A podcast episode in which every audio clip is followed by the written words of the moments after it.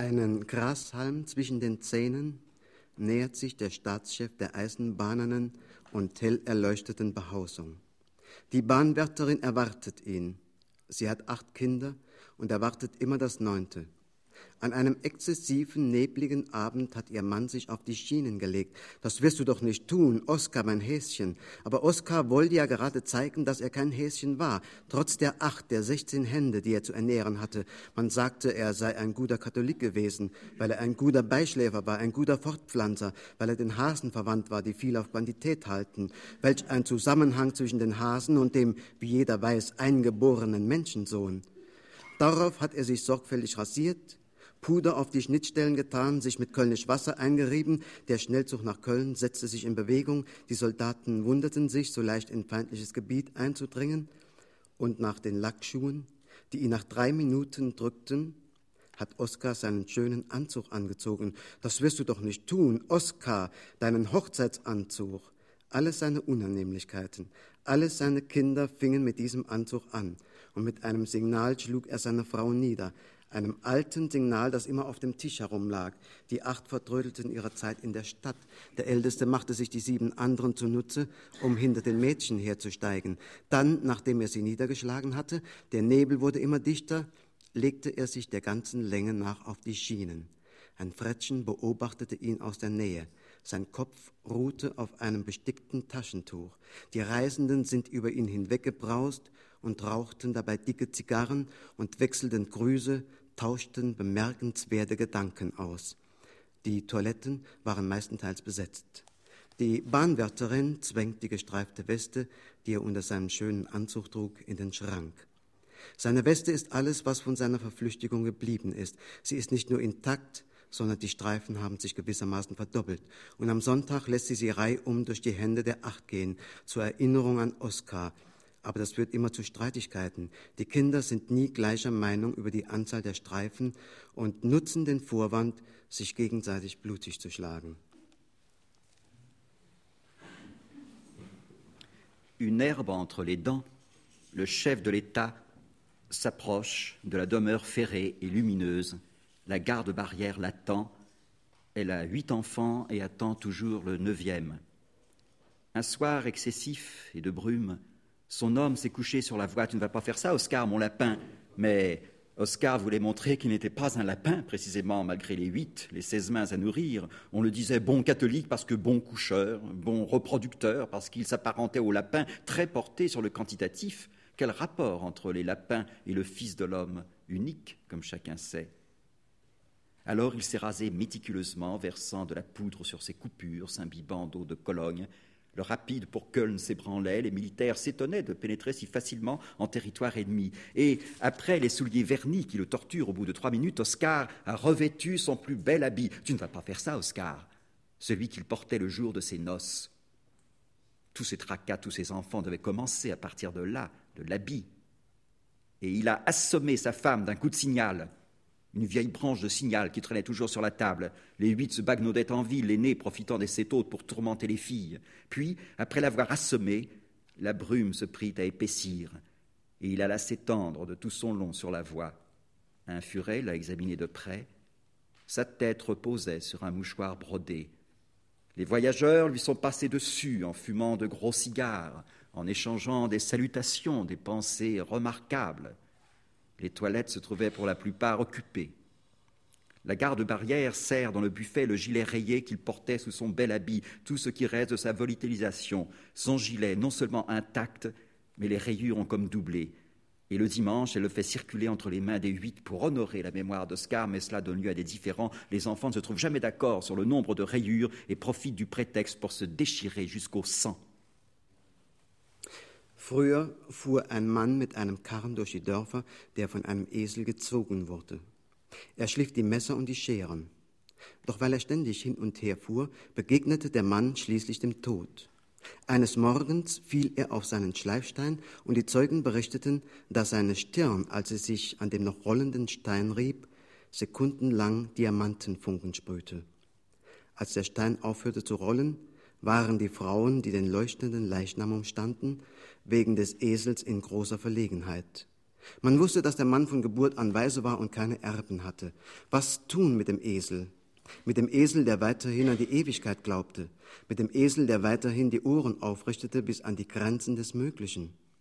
Noch nie hatten diese Damen ihn so allein gesehen, so nackt, so unbezweifelbar Esel, und seine Hartnäckigkeit, diese tote Zeit wie eine Distel abzuweiten, sie wiederzukäuen, als sei nichts geschehen, als stelle die Existenz keine Probleme, als wolle der Herr von nun an die Messer selber schleifen, und er würde bestimmt einen anderen Esel finden, der seine Stelle einnehme, verwirrte sie aufs äußerste.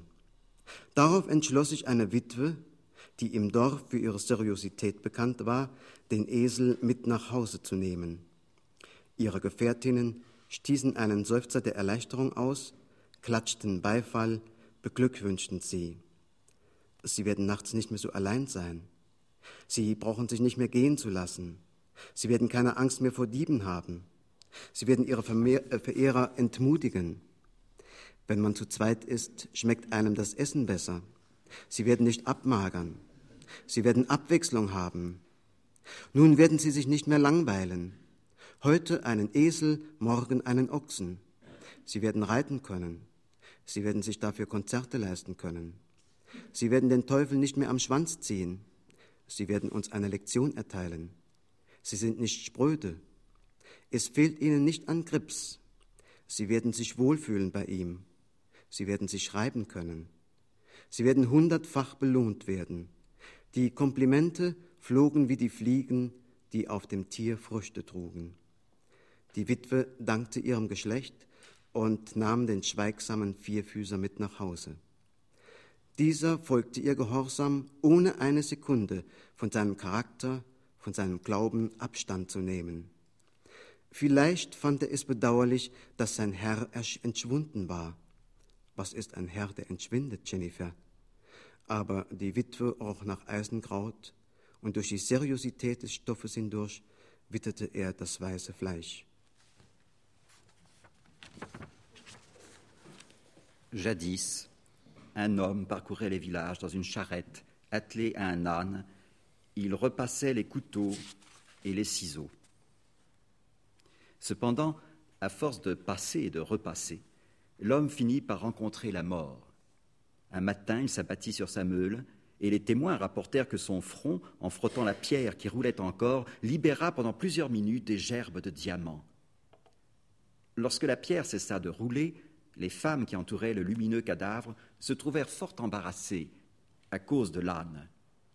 L'homme, on le savait, orphelin de naissance, sans héritier. Que faire de l'âne? De l'âne qui continuait de croire à l'éternité, de l'âne qui continuait à dresser les oreilles jusqu'à la limite du possible. Jamais ces dames ne l'avaient vu aussi seul, aussi nu, aussi âne, indubitablement, et son obstination à brouter ce temps mort comme un chardon, à le ruminer comme si de rien n'était, comme si l'existence ne posait aucun problème, comme si monsieur allait désormais repasser lui-même les couteaux et il trouverait bien un autre âne à mettre à sa place, les troublait à l'extrême. Alors, une veuve, connue dans le village pour son sérieux, décida d'emmener l'âne avec elle. Ses compagnes de pousser un soupir de soulagement, d'applaudir de la félicité. Vous serez moins seul la nuit. Vous ne vous laisserez plus aller. Vous ne craindrez plus les voleurs. Vous découragerez vos soupirants. Quand on est deux, on a du goût pour la cuisine. Vous ne maigrirez plus. Vous allez trouver du changement. Eh bien, vous n'allez pas vous ennuyer. Un âne aujourd'hui, un bœuf demain.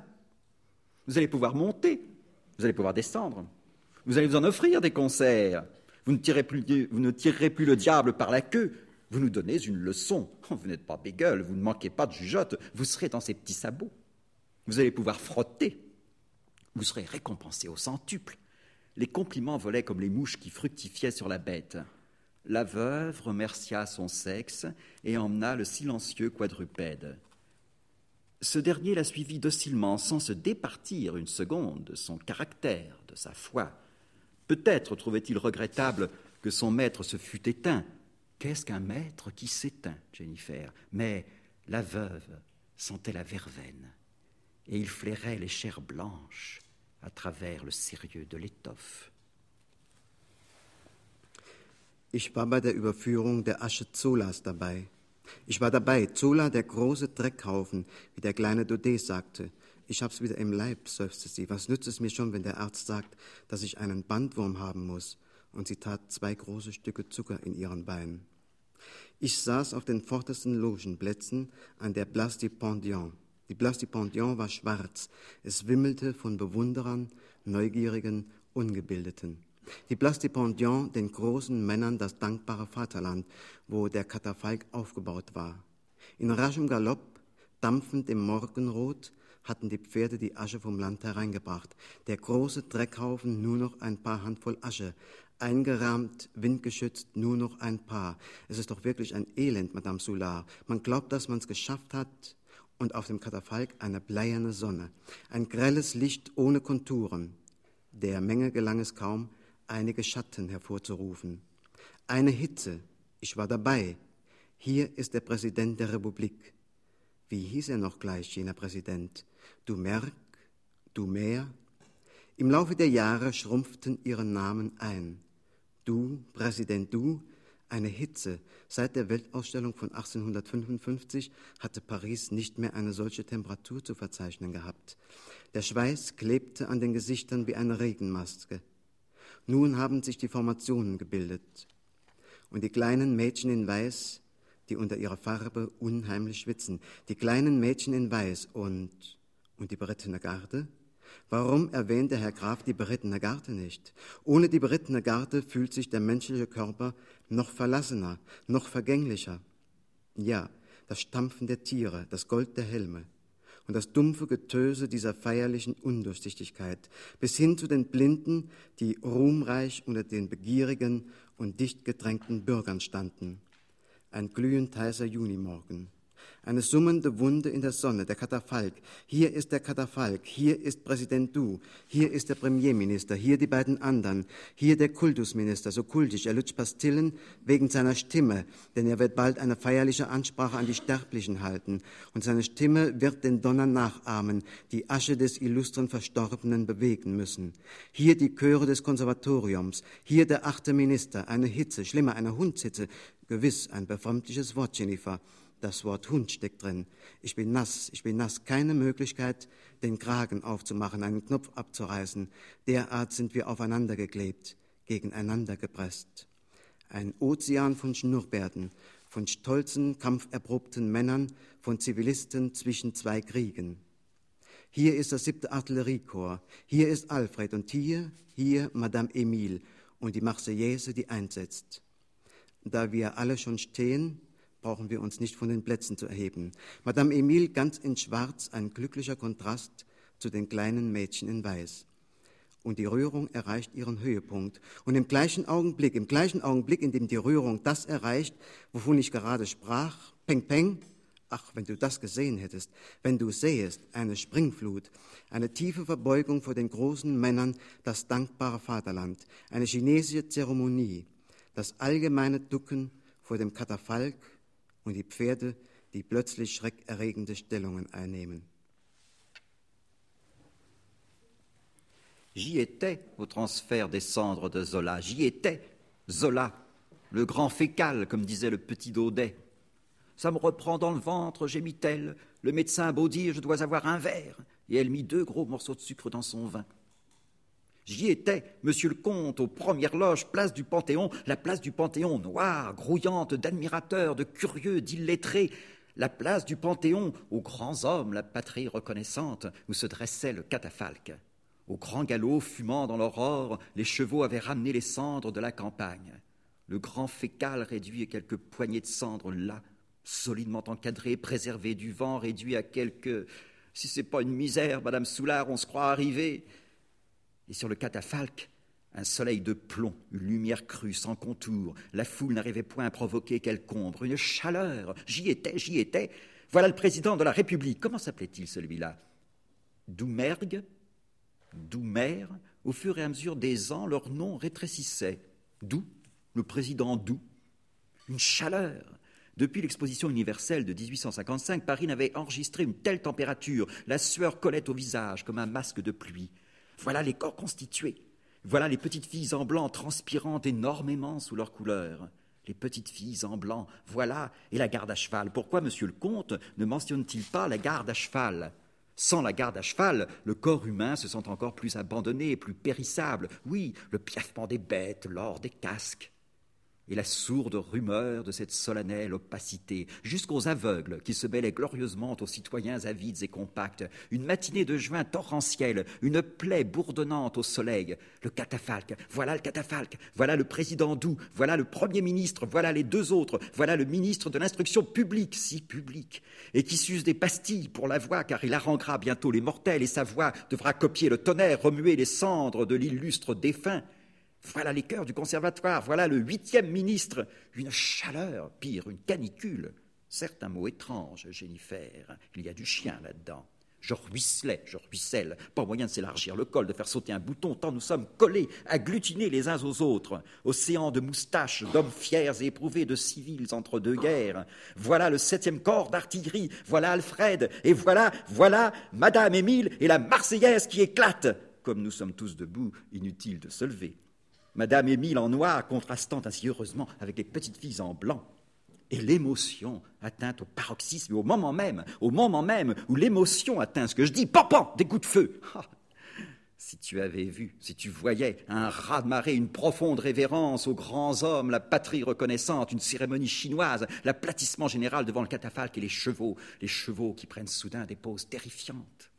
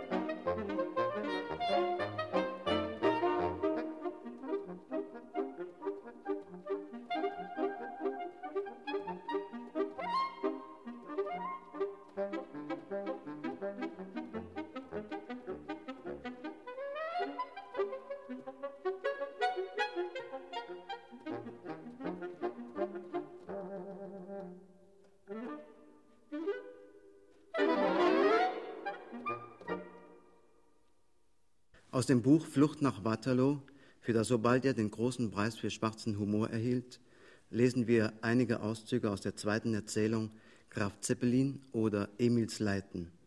Hier wird die Vaterschaft in ein tragikomisches Licht gestellt. Die drohende und schließlich tatsächliche Geburt seines Sohnes Baptist treibt den Versicherungsangestellten Emil in peinliche Situationen und endlich zu einem verzweifelten Entschluss. Das Motto das der Autor über diese Erzählung gestellt hat, stammt von dem spanischen Romancier und Essayisten Miguel de Unamuno. Über das Geheimnis der Vaterschaft nachzudenken, ist zum Verrücktwerden. Und wenn die meisten Väter nicht verrückt werden, so liegt es daran, dass sie dumm sind oder keine Väter sind. Gewiss, Angeliques Bauch wurde unheimlich rund. Er sah bald aus wie jener in manchen Geschichtsbüchern gezeigte Fesselballon, der Gambetta aus den Händen gerutscht ist. Und obgleich Emil kurzsichtig war, entging ihm diese Exzentrizität seiner Frau keineswegs. Jede Nacht stieß ihn der Bauch, aber war es wirklich ein Bauch, etwas weiter zur Wand hin. Ein einfaches Rechenexempel genügte, um sich klar zu werden, dass man ihn, den allzu gefälligen Ehemann, eines Morgens wie eine Fliege plattgedrückt auf der Blumentapete finden würde. Und wer geht schon zur Beerdigung einer Fliege, dachte Emil, als er sein nahes Ende in Betracht zog. Gewiss, der Zustand Angeliques, von ihrer Umgebung als anderer Umstand bezeichnet, konnte von einem Augenblick zum anderen ein Ende finden. Es war keineswegs tollkühn, diesem dunklen, eingeweihten Tuva Bohu eine Frucht zu prophezeien. Manche sagten von Angeliques ganz schlicht, sie sei schwanger. Aber Emil war misstrauisch. Sein ganzes Leben lang, 40 Jahre schon, hatte ihn eine innere Stimme vor dem Anschein gewarnt. So geschah es, dass er selber, Emil Emil Collinet, in den Augen der anderen das Bild eines Mannes abgab, der sich der Pflicht, der Hygiene und den guten Sitten verschrieben hatte. Gewiss, er musste von nun an mit dem Insassen rechnen. Da war nicht mehr nur Angelique, sondern Angelique und der Bauch. Wenn diese Komödie noch einige Jahrzehnte dauerte, und wenn es ihm gelänge, dem Insektentod, der auf ihn lauerte, zu entgehen, dann wäre es Angelique, die nicht mehr existierte. Der Bauch hätte sie aufgefressen. Wenn er aus dem Büro nach Hause käme, magerer als Judas Ischariot nach der Auferstehung, Ade Angelique vorbei, er stünde vor dem Bauch.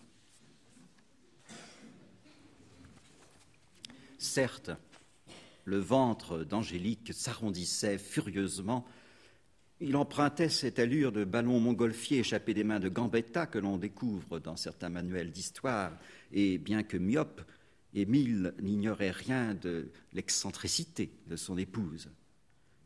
Chaque nuit, le ventre, mais était-ce réellement un ventre, le poussait un peu plus contre le mur. Il suffisait d'un rapide calcul pour s'assurer qu'un matin on le surprendrait, mari trop complaisant, aplati sur le papier à fleurs tel un moustique. Et qui se rendra à l'enterrement d'un moustique? Songeait Émile en envisageant sa fin prochaine. Certes, l'état d'Angélique, qualifié d'intéressant par l'entourage, pouvait prendre fin d'un moment à l'autre. Il n'était point téméraire de prophétiser un fruit à cet obscur tohu d'entrailles. D'aucuns disaient bonnement d'Angélique qu'elle se trouvait enceinte. Mais Émile se méfiait. Toute sa vie, quarante ans déjà, une voix intérieure l'avait mise en garde contre les apparences. C'est ainsi que lui-même, Émile, Émile Collinet, donnait aux yeux d'autrui le portrait d'un homme disponible au devoir, à l'hygiène, aux belles mœurs. Certes, il fallait compter dorénavant avec l'occupant. Il n'y avait plus seulement Angélique, mais Angélique et le ventre, si cette comédie durait encore quelques lustres et qu'il réussit à tromper la mort d'insectes qui le guettait, ce serait Angélique qui n'existerait plus, le ventre l'aurait mangé. Lorsqu'il reviendrait du bureau, plus maigre que Judas Iscariote après la résurrection, foin d'Angélique, il se trouverait en tête à tête avec le ventre. Als er die Tür öffnete, legte Emil die Hand ans Herz und blieb reglos stehen. Im Saal standen 20 Betten. 20 Betten, die in zwei symmetrischen Reihen angeordnet waren. In jedem Bett ein kleiner Berg, der eine Frau sein musste. Jede Frau ließ einen Arm hängen. Am Ende des Arms wurde eine Hand von einer anderen Hand eingeschlossen, von der des Ehemanns, der verstört auf einem Stuhl daneben saß. Totenstille.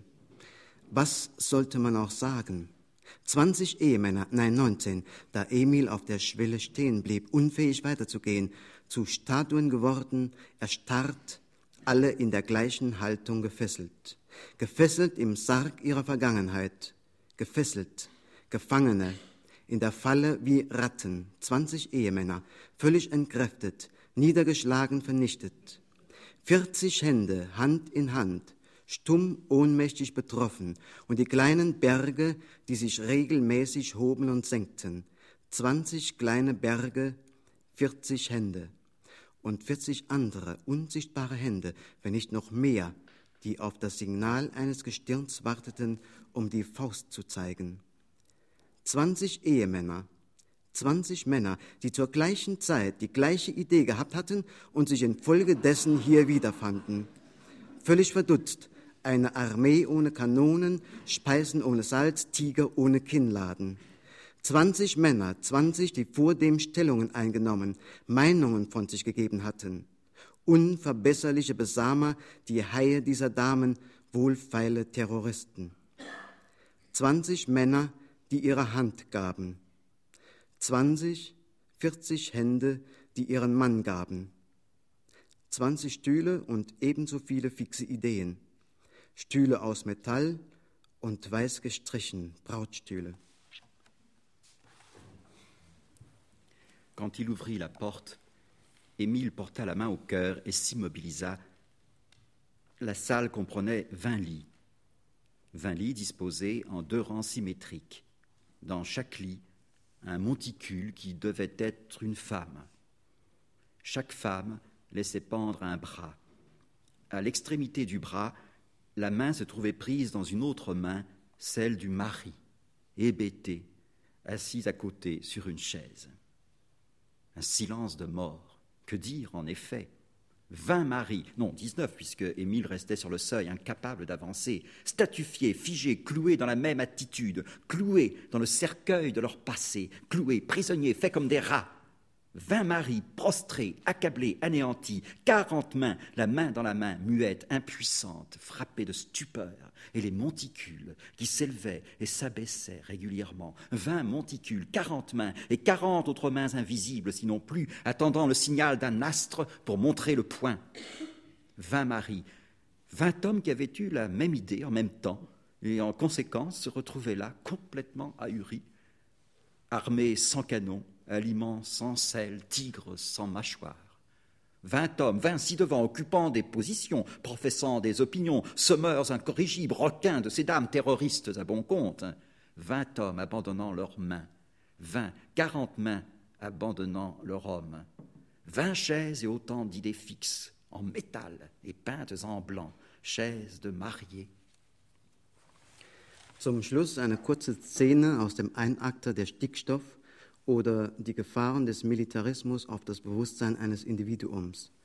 Eine Demystifizierung der Kolonialkriege und zugleich das Porträt eines Dschungelkämpfers. Wir lesen einen Dialog zwischen Kasimir, dem Dschungelkämpfer, und seinem, seiner Braut Justine. Kasi, ja, ich bin stolz, dich zum Gatten zu wählen. Ja, du bist schön, du bist groß, du bist generös, ja. Ich sehe jetzt ein, dass alle Männer, die ich bisher gehabt habe, Knirpse waren, Waschlappen, Intellektuelle. Ja. Gewiss, ich bedauere nichts. Wie Otto sagt, man muss alles mal durchgemacht haben, um Bescheid zu wissen. Ja. Dir will ich gerne dienen, dir zum Frühstück Sardinen mit Gressen bringen. Magst du Sardinen mit Gressen? Ja. Dann werde ich dir auch welche machen. Du wirst verflucht glücklich sein.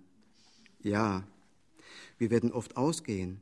Wir werden uns alle Reise ansehen, in alle Benights, in alle Snackbars, in alle God Save the Queens gehen. Und wir werden uns einen Jaguar aus Nylon leisten. Ja. Und außerdem werde ich deiner Berufung nie im Wege sein. Du kannst tak, tak, tak, tak, tak machen, wann immer du willst. Willst du? Ja. O Kasimir, die Welt ist ein Cinemaskop. Ein Cinemaskop nach einer Idee von Marco Polo. Ja nach einer Idee von Marco Polo, geteilt durch den Regisseur, den Assistenten des Regisseurs, den Assistenten des Assistenten des Regisseurs, die Elektriker, die Kameraleute, die Statisten, die Maskenbildner, die Voyeurs, die Blinzler, die Zuschauer, die Fernsehzuschauer, die Kontrolleure der Schlafwagen, die Inspektoren der direkten Steuer. Direkte Steuer der einen in Bezug auf die anderen, der anderen in Bezug auf die einen.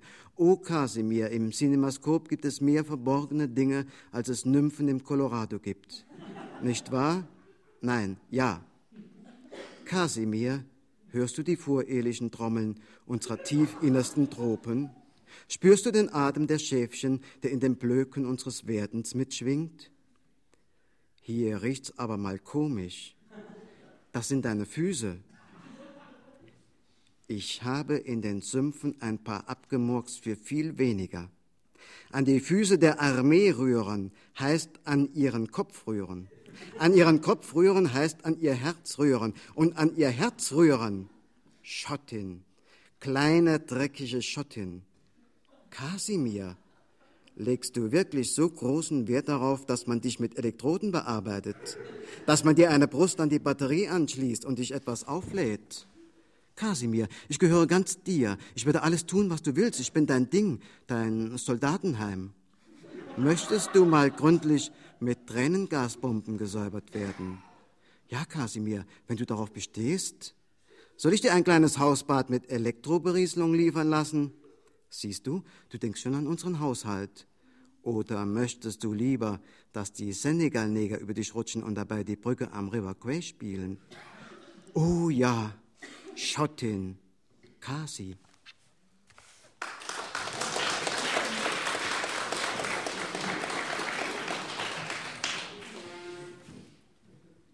Casimir, Justine. Quasi. Ouais. Je suis fier de te choisir pour époux. Ouais. Tu es beau, tu es grand, tu es généreux. Ouais. Tous les hommes que je me suis envoyés, je le reconnais maintenant, c'était des foutriquets, des, des lavettes, des intellectuels. Ouais. Remarque, je regrette pas. Comme dit Toto, faut être en situation pour savoir. Et toi, je veux bien te servir, t'apporter des sardines au cresson pour ton petit déjeuner. Tu aimes les sardines au cresson? Ouais. Eh bien, je t'en ferai, tu seras vachement heureux. Ce qu'il faut, quand on sera marié, c'est pas sombrer dans le nanisme. Surtout le nanisme à deux. Ouais. On sortira, on ira à tous les suspens, tous les by night, tous les snacks, tous les God Save the Queen. Et on se paiera une jaguar en nylon. Ouais. Et puis tu sais, j'empêcherai jamais ta vocation. Tu pourras toujours faire tac, tac, tac, tac, tac quand tu voudras. Tu veux? Ouais. Oh, Casimir, le monde, c'est du cinémascope. Du cinémascope sur une idée de Marco Polo. Ouais. Idée de Marco Polo partagée par le metteur en scène, l'assistant du metteur en scène, l'assistant de l'assistant du metteur en scène, les électriciens, les machinistes, les figurants, les maquilleurs, les voyeurs, les clignotants, les spectateurs, les téléspectateurs, les contrôleurs des wagons-lits, des contributions euh, directes, contributions directes des uns par rapport aux autres, des autres par rapport aux uns. Oh, Casimir, il y a plus de choses cachées dans le cinémascope qu'il n'y a de nymphes dans le Colorado, non? Non, oui.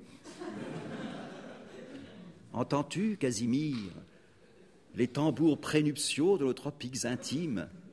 Sens-tu la laine des moutons qui frémit dans le bêlement de notre devenir?